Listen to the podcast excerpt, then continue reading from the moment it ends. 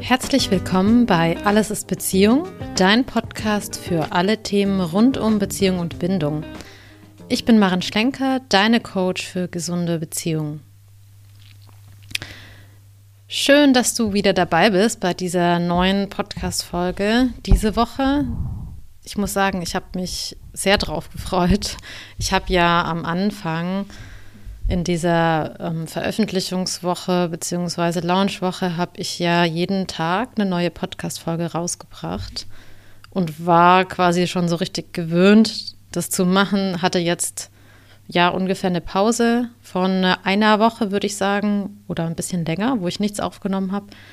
Und ich habe gerade gemerkt beim Testen, ob denn alles funktioniert, dass ich mich total darauf freue, jetzt wieder mit dir zu sprechen und über ein neues Thema zu sprechen, nämlich das Thema, was sind Anzeichen gesunder Beziehungen? Ja, ich habe gedacht, das ist jetzt mal dran. Und das ist auch ziemlich spannend, wie ich finde. Und ich will darüber sprechen, was sind denn gesunde Beziehungen, beziehungsweise wie sehen gesunde Beziehungen aus? Ich finde, das Thema ist deshalb so wichtig, weil ich ganz häufig feststelle, dass viele Menschen wirklich überhaupt nicht wissen, was denn eigentlich zu einer gesunden, zu einer funktionierenden Beziehung alles dazugehört. Beziehungsweise worauf du achten kannst, wenn du eine gesunde Beziehung führen möchtest. Viele sind von bestimmten Verhaltensweisen in Beziehungen geprägt, die nicht besonders gesund sind und sind die eben auch sehr gewöhnt, weil sie eben nur diese kennen und das eben schon auch von ihren Eltern so mitbekommen haben oder in ganz frühen Beziehungen erlebt haben, ja, wie, wie miteinander umgegangen wird und das dann einfach als ganz normal empfinden und das eben später selber auch anwenden. Und oft, wenn ich mit Menschen darüber spreche, dann merke ich, dass ihnen gar nicht auffällt, wie dysfunktional das Verhalten, das dort an den Tag gelegt wird, eigentlich ist. Und das ist jetzt natürlich nicht immer das dysfunktionale Verhalten vom Partner oder der Partnerin, sondern natürlich auch von einem selbst.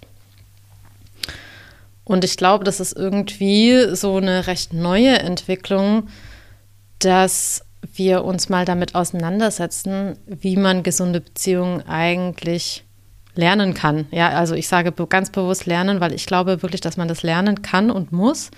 Es ist ja nur leider so, dass, das habe ich auch schon öfter gesagt, dass jetzt im Außen gibt es da keine Instanz oder ein Schulfach oder irgendwie etwas, wo das wirklich explizit sich angeschaut wird, weil man irgendwie immer noch davon ausgeht, ja, das, das läuft einfach so nebenher, das macht man dann einfach mal, das geht schon.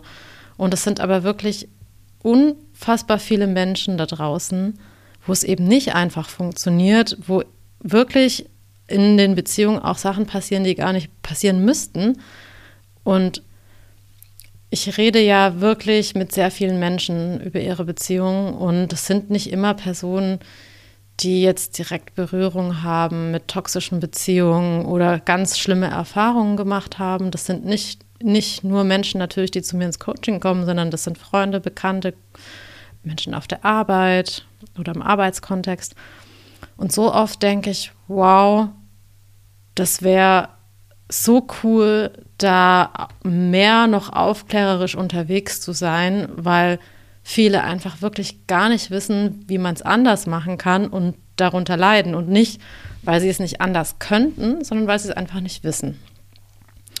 Genau, und deshalb will ich da heute drüber sprechen und mal so ein bisschen aufzeigen, was denn dazugehört. Ich habe neulich auf Instagram ein Zitat geteilt. Das habe ich, glaube ich, ähm, auf irgendeinem anderen Kanal gefunden. Ich weiß gerade nicht mehr ganz genau, wie es ging, aber inhaltlich ging es darum, dass die Wahl des Partners, der Partnerin eine ganz krasse Lebensentscheidung ist. Ähm, und dass man eben besser einfach sich wirklich die Zeit nimmt, denjenigen oder diejenige richtig auszuwählen. Und das ist auch das, was ich wirklich zu Klienten und Klientinnen immer sage. Wähle den Partner wirklich aus. Also nimm nicht den oder die Erste. Nimm nicht den oder diejenige, die dir am meisten Komplimente macht und am meisten schmeichelt. Nimm nicht jemanden, von dem andere sagen, er oder sie würde gut zu dir passen. Nimm nicht einen oder eine, weil du denkst, du bekommst niemand Besseren mehr. Also wähle wirklich aus und lass es nicht einfach über dich geschehen, sozusagen. Ja, lass es nicht einfach passieren, sondern überleg dir wirklich, will ich mit dem Menschen mein Leben teilen? Und schau, dass du jemanden auswählst, der wirklich zu dir und zu deinem Leben passt. Und an der Stelle sage ich ja immer, also entscheide dich nicht nur nach Gefühlen. Das ist so ein großes Missverständnis, was ja auch in Filmen und weiß der Geier irgendwelchen Märchen und Geschichten und so weiter natürlich auch verbreitet wird, dass alles, was wichtig ist, sind große Gefühle. Das stimmt einfach nicht. Das ist schlicht und ergreifend falsch. Also schau wirklich auch, was der Mensch sonst so mitbringt. Und natürlich muss das Herz dabei sein. Das ist eine Grundvoraussetzung. Aber das ist eben einfach nicht die einzige Voraussetzung.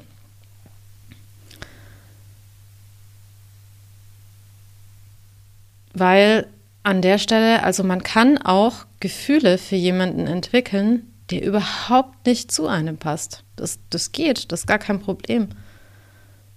Man kann Gefühle für jemanden entwickeln, mit dem man keine gesunde Beziehung führen kann, weil die Person vielleicht viel zu viele Päckchen mitbringt oder einfach nicht gut zu dir ist oder ihr beide über einen gemeinsamen Schmerz verbunden seid.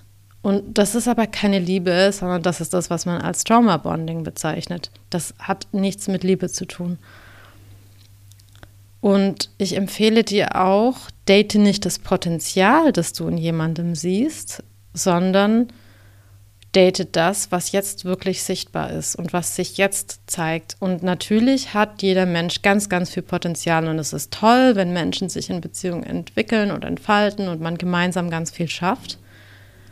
Aber es bringt nichts, das Potenzial zu daten, wenn das, was jetzt gerade da ist, für dich schwierig ist oder dich unglücklich macht oder einfach nicht reicht, um eine gemeinsame Beziehung aufzubauen, um ein gemeinsames Leben aufzubauen. Und wenn dir zum Beispiel jemand sagt, dass er oder sie nicht beziehungsfähig ist, dann glaub ihm das auch. Also dann macht er nicht deinen eigenen Schuh draus, von wegen, ich, ich krieg denjenigen dann schon so weit, sondern glaub das. Oder wenn dir jemand sagt, dass er nicht so richtig Lust auf Beziehung hat. Ja, also was suchst du dann da, wenn du eine Beziehung willst? Also das sind alles so, so erstens mal so Startbedingungen, die du dir genau anschauen solltest. Und für alle, die in guten Beziehungen stecken und zuhören, ich weiß ja, ich habe auch einige Zuhörer und Zuhörerinnen, die äh, in einer Beziehung sind und da irgendwie auch ganz happy sind.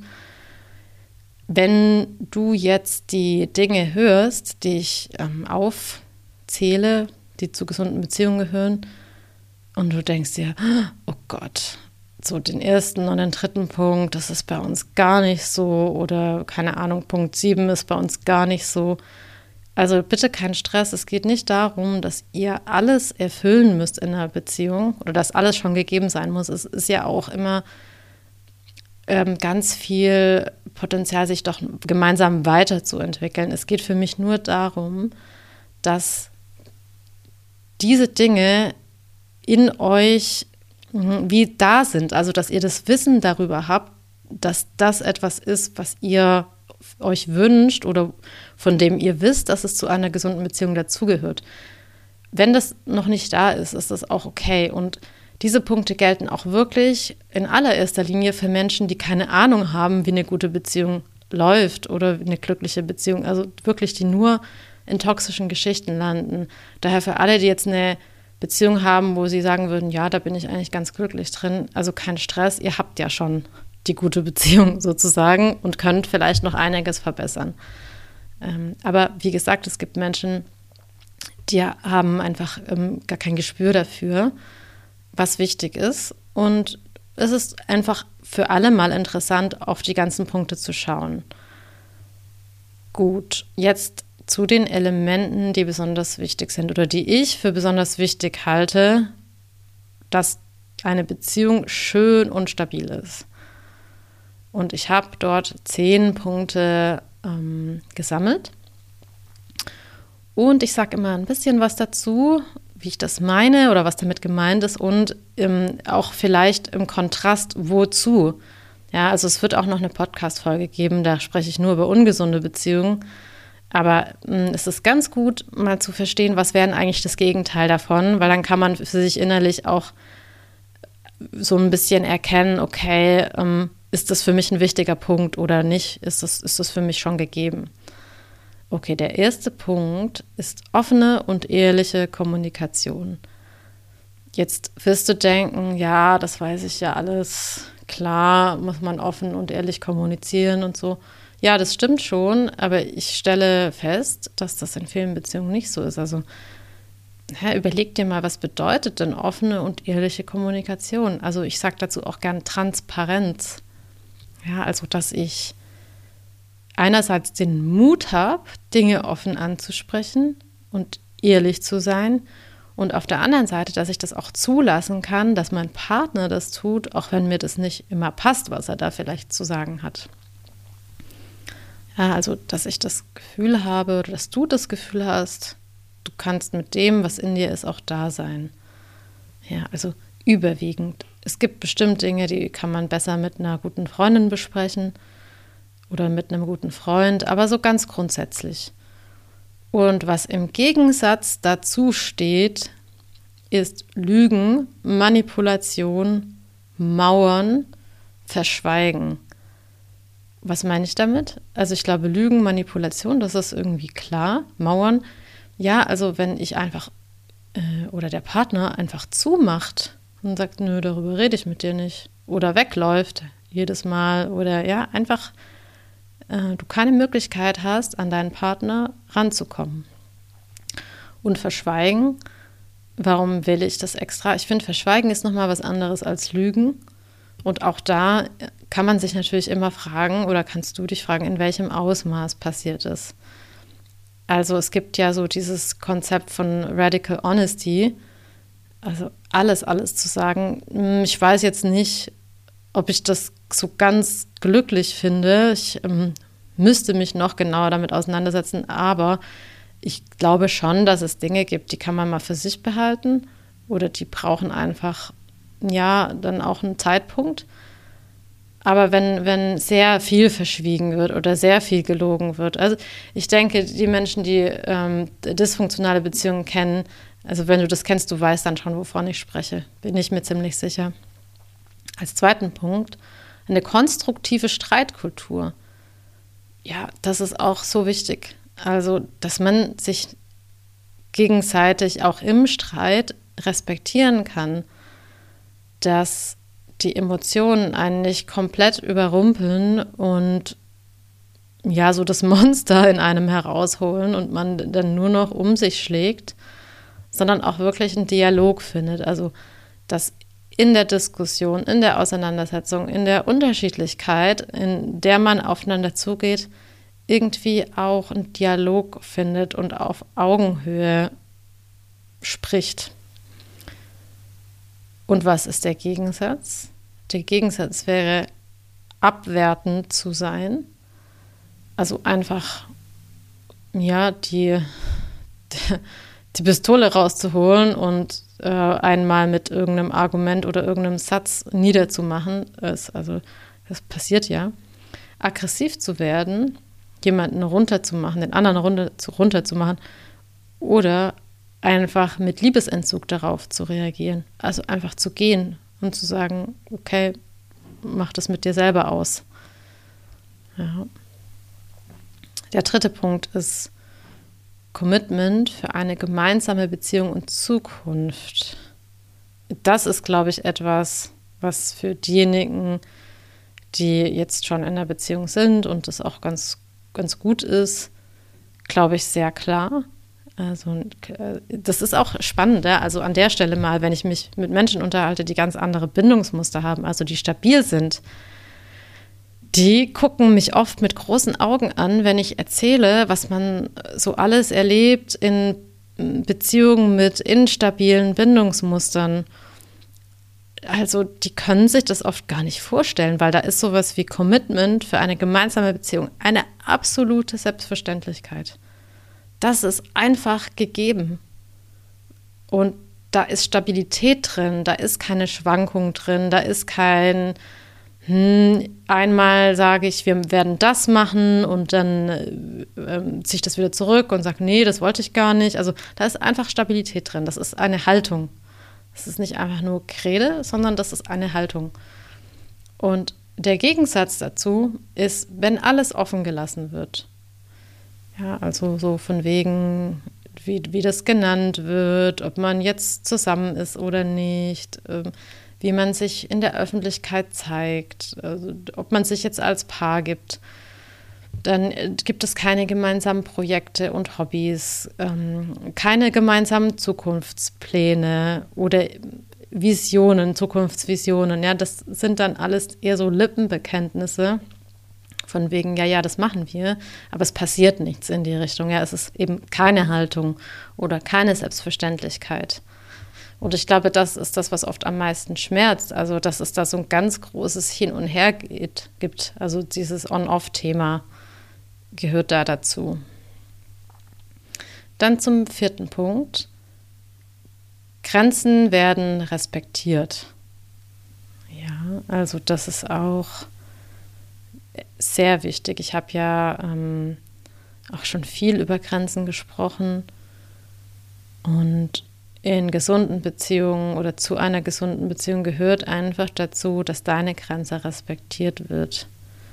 Also wenn du Nein sagst, dass das eingehalten wird und ernst genommen wird und aber auch ähm, ja, so dieses Gespür für den anderen, wo dann auch eine Grenze erreicht ist oder was dann vielleicht zu viel ist oder was unangebracht ist. Auch in, in der Form, was alles in der Beziehung vielleicht erlaubt ist oder wie man die Beziehung gestaltet. Ja, also, dass das was Gemeinsames ist und dass man auch über Grenzen spricht.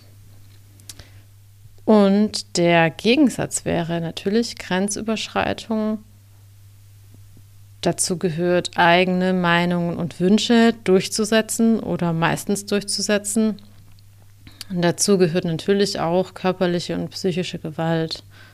Also oftmals psychische Gewalt. Ich erlebe nicht so häufig in meinen Coachings, dass jemand körperliche Gewalt erlebt. Ähm, das ist eher psychische Gewalt, wobei man auch dazu sagen muss, dass es so im Bereich der Sexualität dann schon auch Dinge gibt, wo ich sagen würde, das geht schon in körperliche Gewalt. Also wie sehr wird respektiert, wenn jemand Nein sagt zum Beispiel. Nein, ich will nicht. Wird das gehört? Ist das in Ordnung? Oder droht dann Liebesentzug?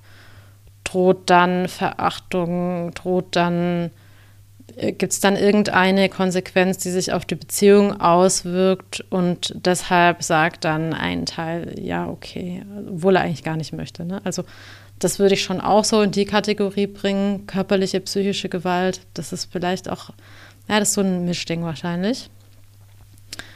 Ähm, und sowas wie Erpressung. Ja, also das wäre, würde auch zu dem, was ich jetzt eben gesagt habe, das ist ja eine Form der Erpressung. Genau. Fünftens, ihr könnt eure Emotionen selbst regulieren. Und das ist etwas, da, da, das ist jetzt spannend, weil das passiert natürlich in fast allen Beziehungen, glaube ich, oder in vielen Beziehungen. Nämlich, dass man den Partner, die Partnerin dazu nutzt, um sich selbst zu regulieren, um die eigenen Emotionen zu regulieren. Das bedeutet, um sich besser zu fühlen. Also wenn ich irgendeinen Schmerz habe oder ich mich durch irgendein Verhalten getriggert fühle, das vielleicht auch ausgelöst wurde ähm, von meinem Gegenüber, dass ich dann auch den Partner oder die Partnerin dazu nutze, um mich wieder runter zu regulieren. Also um, hm, naja, so wie eine Mutter, die, ähm, wenn das Kind weint oder Schmerz fühlt, dann dorthin geht und das Kind umarmt und tröstet und streichelt. Ja. Das sind ja so Geschichten, die man dann auch oft von Partnern möchte. Und das ist natürlich manchmal auch in Ordnung. Aber der Partner ist kein Mutterersatz, ja. Also der sollte jetzt nicht die Rolle einnehmen äh, von, einem, von einer Mutter in dem Sinne, dass er Verantwortung für deine Emotionen übernimmt oder dass er verantwortlich gemacht wird für deine Emotionen.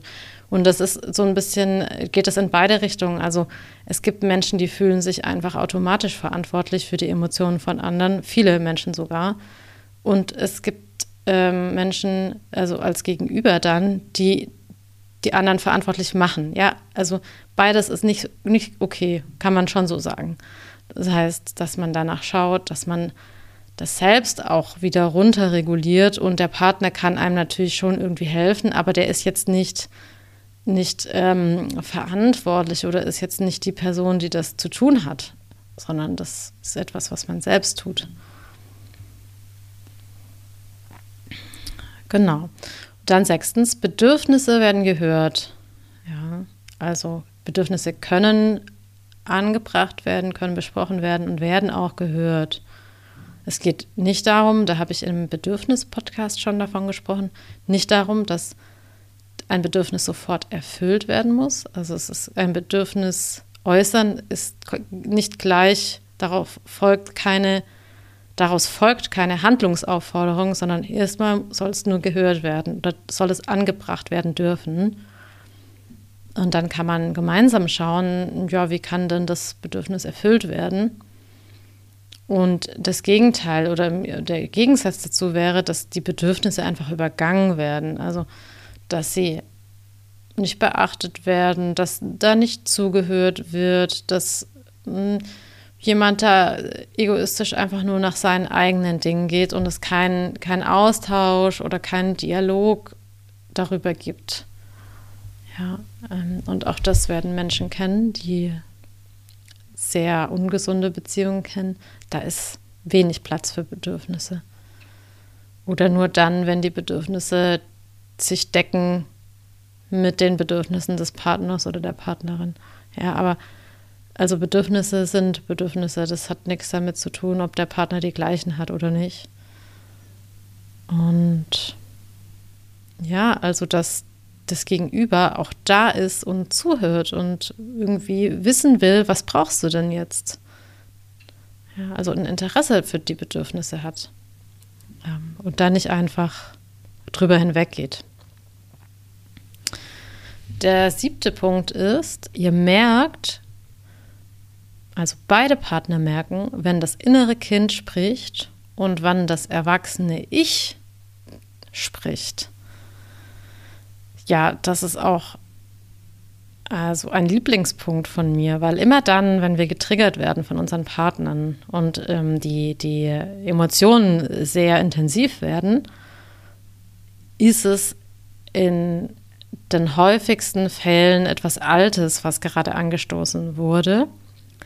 Und das kann man auch spüren. Also wenn man genau hinspürt, dann kann man ja auch unterscheiden, okay, eigentlich ist das, was jetzt gerade in, in Echtzeit passiert ist, gar nicht so schlimm oder schwierig, aber ich reagiere total intensiv darauf.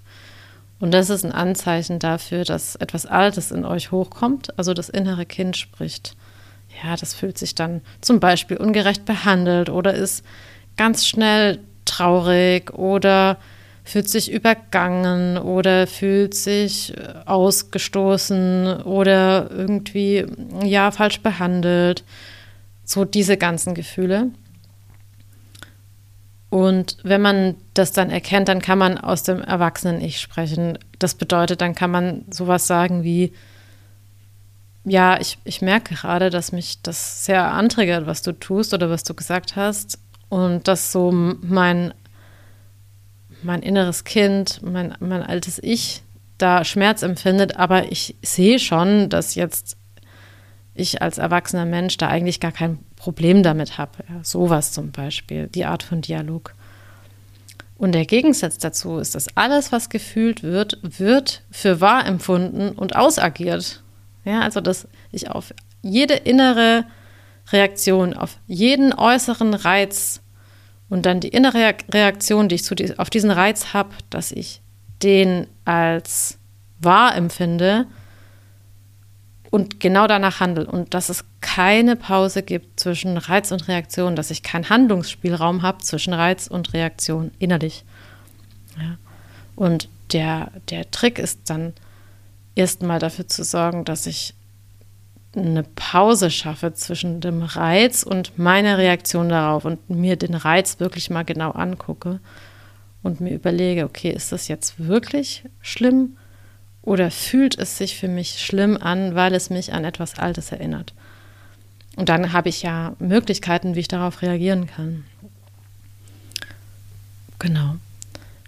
Der achte Punkt ist, ihr seid ein Team und auf derselben Seite. Boah, und das ist auch, also da denke ich mir ganz oft, das ist so wichtig.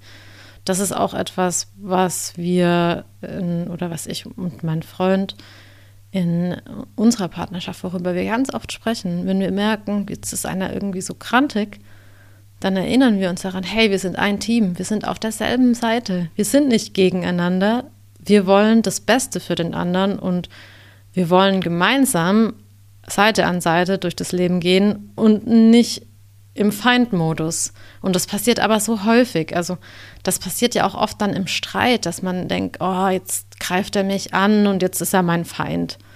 Und äh, das stimmt aber nicht. Also das stimmt nicht in gesunden Beziehungen. In toxischen Beziehungen, ja, da ist es schon so. Und das kann jetzt auch ein Teil in einer gesunden Beziehung sein, der halt noch nicht funktioniert. Aber der Gegensatz zu, wir sind ein Team, wir sind auf derselben Seite, wie sieht der aus? Also das sind Schuldzuweisungen, das ist das Gefühl, oh, wir sind hier eigentlich gerade total gegeneinander, dass man denkt, der andere, der will einem was Böses und dann eben darauf reagiert, auf diesen Gedanken, ja, dass man sich gegenseitig anfeindet, diese ganzen Geschichten. Das kennst du vielleicht auch, ja, das passiert ja auch in anderen Beziehungen.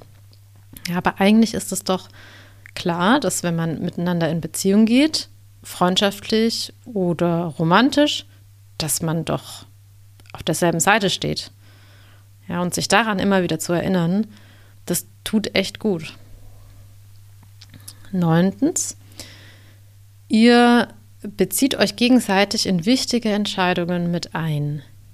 Ja, das ist auch etwas für Menschen in gesunden Beziehungen, ist es total klar. Also natürlich beziehe ich meinen Partner damit ein, wird aber ähm, in ungesunden Beziehungen oft nicht gemacht. Da wird man vor vollendete Tatsachen gestellt, da wird über den anderen hinweg entschieden, da macht man Dinge mit sich selbst aus. Und es geht auch so weit, und das passiert leider gar nicht so selten, dass man auch eine Trennung einfach für sich selbst entscheidet. Ja, also dass man irgendwann innerlich denkt, oh, das und das und das passt mir alles nicht. Und dann beobachtet man das eine Zeit lang und dann wird man darin bestätigt. Und anstatt mit dem anderen in, in einen Dialog zu treten und zu sagen, hey, schau mal, mir geht es gerade so und so damit und ich überlege mir, wie wir das ändern können, weil ich merke, dass ich mich gerade innerlich so am Verabschieden bin. Ja, dann hat der Partner ja die Möglichkeit, etwas damit anzufangen und versteht, wo der andere gerade steht. Aber es passiert immer mal wieder, dass Menschen sich innerlich einfach schon verabschieden über einen gewissen Zeitraum hinweg und den anderen dann vor die Tatsache stellen, ich will mich trennen. Und das ist natürlich ja hart und ganz schön traurig. Und so, so geht es aber auch mit anderen kleinen, kleinen oder größeren Entscheidungen, ja, dass ähm, ein Partner manchmal einfach überhaupt kein Mitspracherecht hat. Und das gehört schon auch dazu, ja, also dass man einfach sich gegenseitig einweiht, wo man gerade steht und ob der andere das dann mitentscheiden darf oder nicht, ist auch nochmal eine andere Geschichte. Aber dass man transparent ist, ja, das sind wir wieder bei Transparenz über die, die wichtigen Entscheidungen, die anstehen, das finde ich ist schon auch wichtig und es fühlt sich ja auch schön an, wenn man Teil davon sein darf. So, und der letzte Punkt ist auch ein für mich sehr, sehr wichtiger, nämlich neben eurer Rolle als Partner seid ihr auch noch eigenständige Individuen. Und ich sage gleich, was der Gegensatz ist. Im Gegensatz zur Verschmelzung, im Gegensatz dazu, dass man zu einer Person wird und nur noch mit dem Partner Zeit verbringt oder verbringen will. Und ich weiß, dass viele Menschen Verschmelzung irgendwie spannend finden. Also das Gefühl haben, oh, das ist doch was Schönes, wenn man ganz in dem anderen aufgehen kann und nur noch Zeit mit dem verbringt und so weiter. Es ist aber somit das Gefährlichste, was man machen kann, weil das Ich darin verloren geht und das ist etwas Wichtiges. Und das wird, wenn du das so machst, dir irgendwann auf die Füße fallen.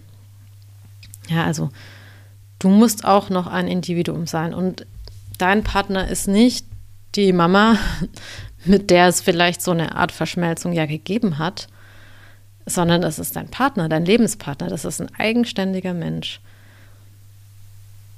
Und auch wenn die, diese Verschmelzungsgeschichten verlockend klingen, die sind echt brandgefährlich.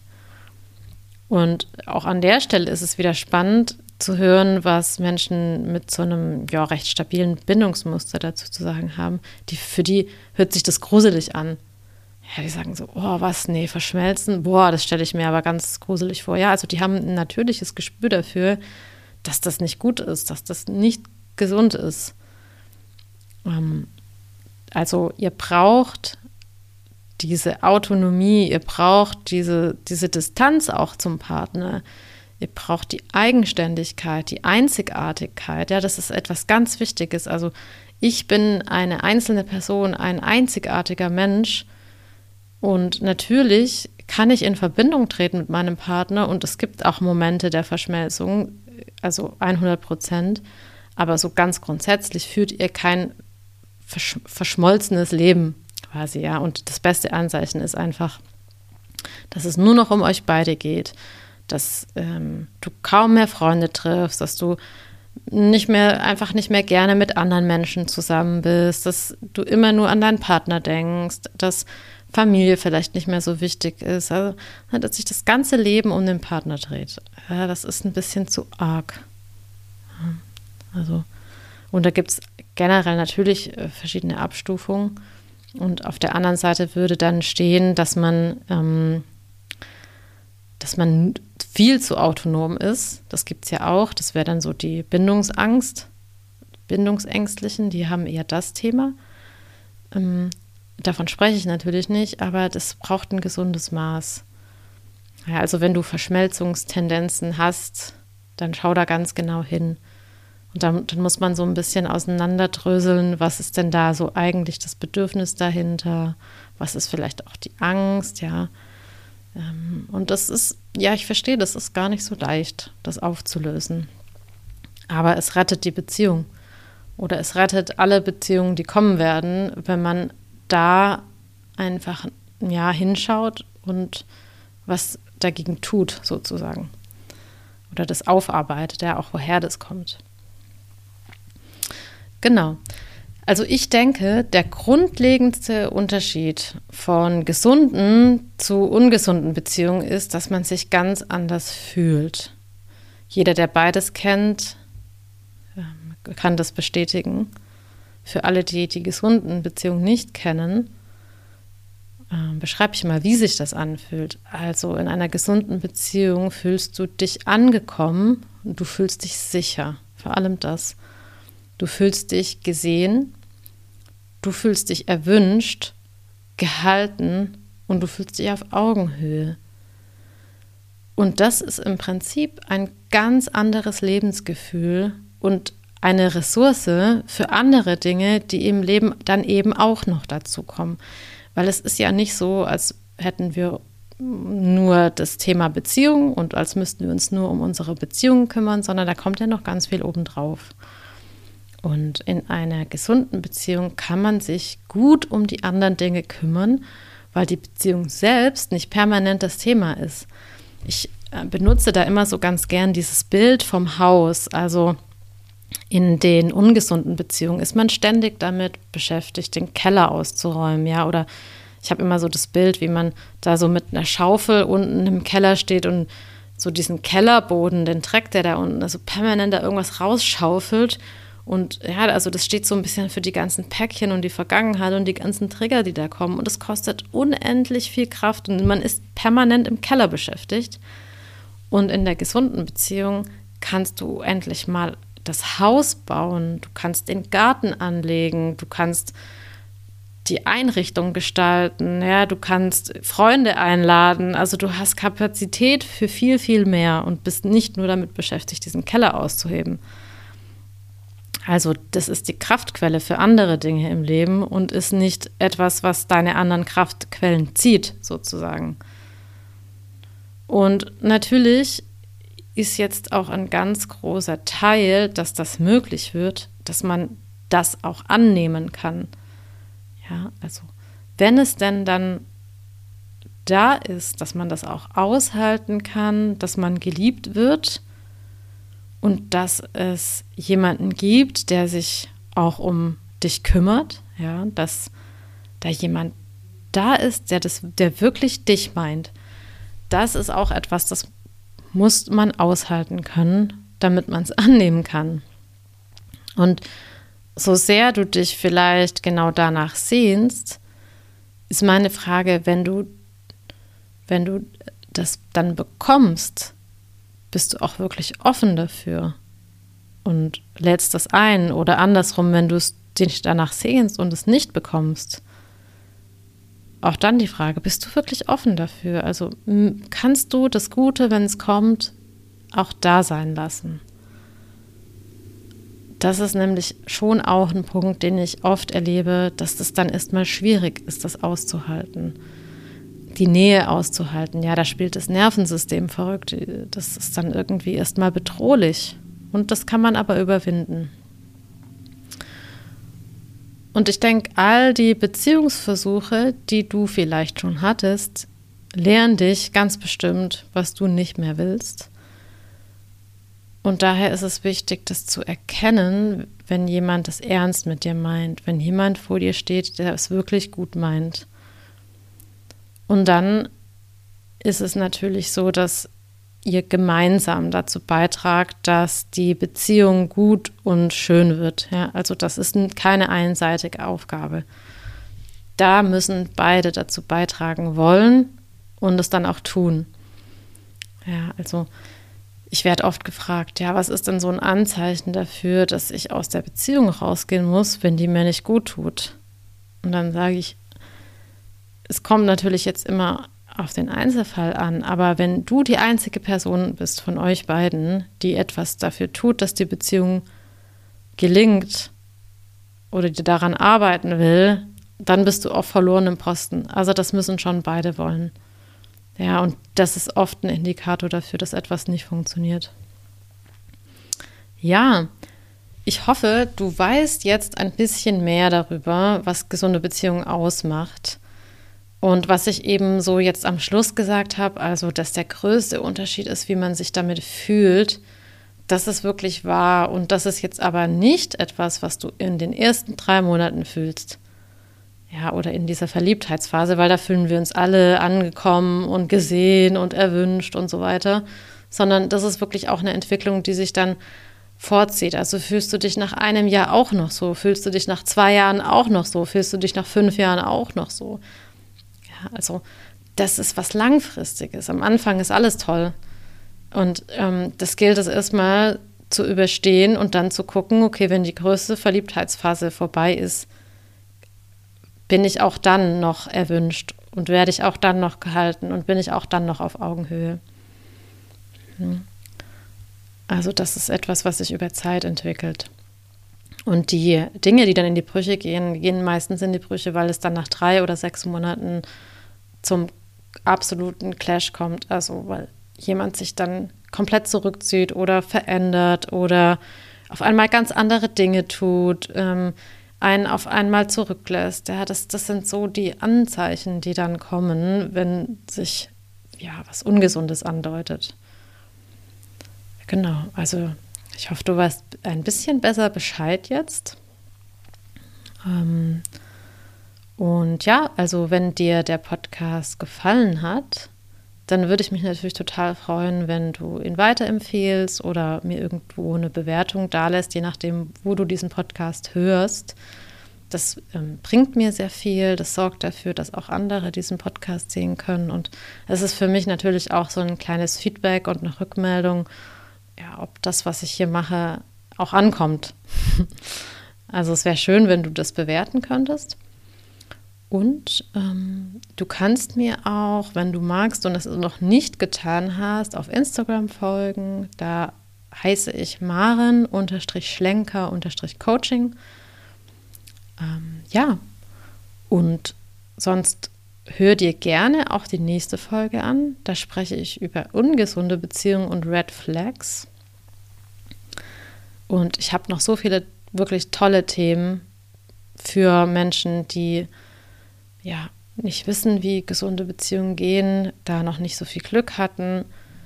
Äh, Glück in Anführungszeichen. Oder auch für Menschen, die sich einfach so für Beziehungsthemen interessieren. Also ich freue mich sehr, wenn du auch in Zukunft dabei bist und wünsche dir jetzt auf jeden Fall, falls du es heute am Montag schon hörst, einen ganz tollen Wochenstart, eine tolle Woche und dann bis ganz bald. Ciao!